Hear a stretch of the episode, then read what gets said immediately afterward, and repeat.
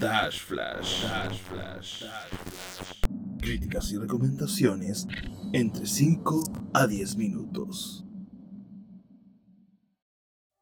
Invencible o Invisible es un cómic de la empresa Image Comics, conocida principalmente por el antihéroe Spawn. Estuvo bajo la creación del guionista Robert Kidman, conocido principalmente por Marvel Zombies y The Walking Dead. Junto a los dibujantes Cory Walker, que estuvo a cargo de los números de Ultimate Spider-Man, y Robin Ocelli, que estuvo a cargo de The Amazing Spider-Man del 2018 dieron vida a este cómic cargado de muerte, sangre y superpoderes en enero del 2003 y que finalizó en noviembre del 2016 con un total de 144 cómics en un recopilatorio en 12 tomos de la edición Ultimate. El cómic se puede comprar en páginas como Buscalibre en caso de interés.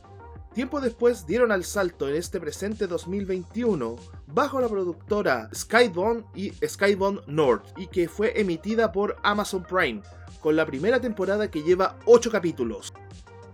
Los siguientes datos no serán considerados spoilers, ya que sale en el promocional de la serie.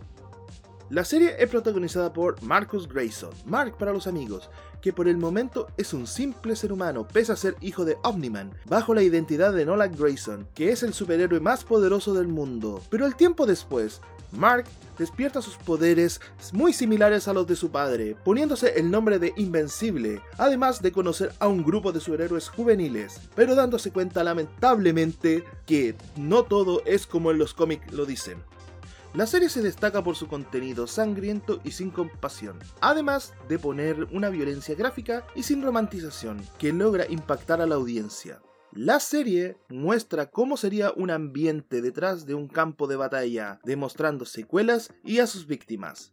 El guion es impecable, demostrando el crecimiento y daño que cargará nuestro protagonista y a sus compañeros por el hecho de ser superhéroes. Las diferencias entre el cómic y la serie no son tan grandes, así tales como cambios de raza de algunos personajes y orden de eventos que no afectan el producto en sí, manteniendo una calidad similar a la del cómic.